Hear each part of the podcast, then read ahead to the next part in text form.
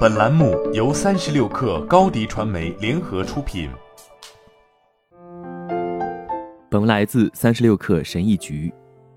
你是否有过这样的疑惑？为什么有些人总能看上去一副睡眠充足、精力充沛的样子，而你却需要一大杯咖啡才能感觉有精神？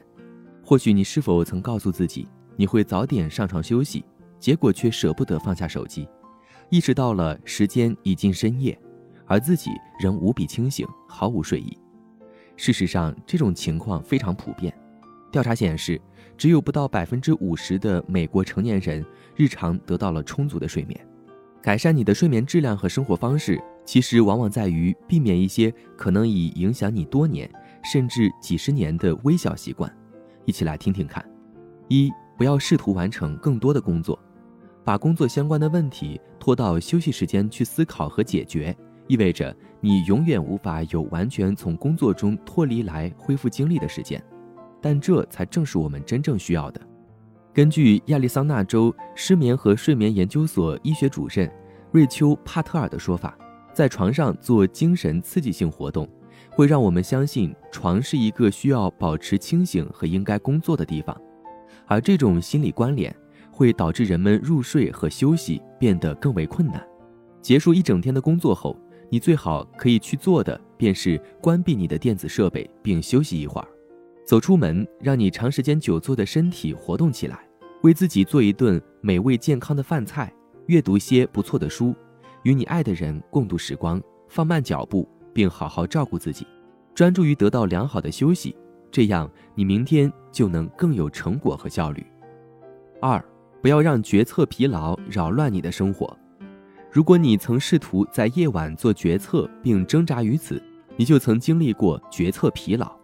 如果你想让决策变得容易，就不要在深夜做决定，相反，在白天休息一会儿，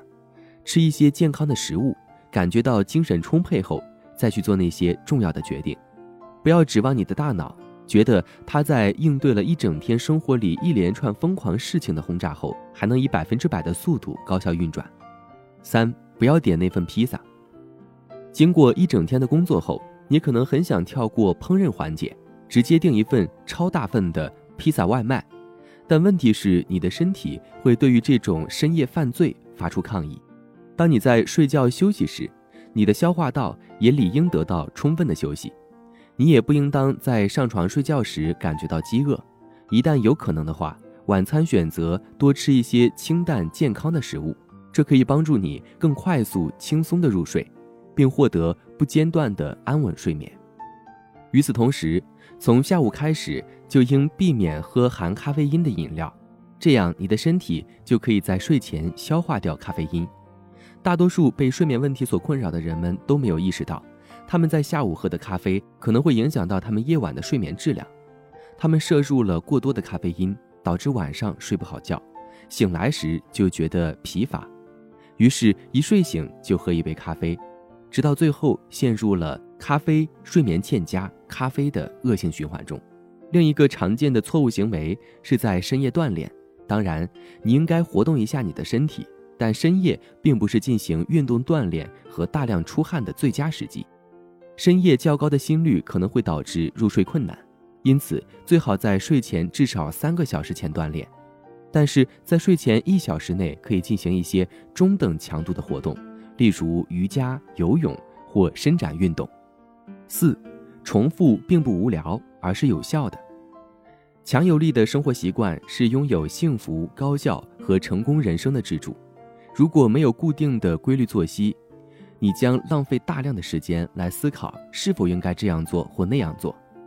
重复不会让你的生活变得无聊，它能使一切变得更容易。如果你确切的知道晚上想做什么，你就会有更多的时间和精力去思考生活中其他所有的事情。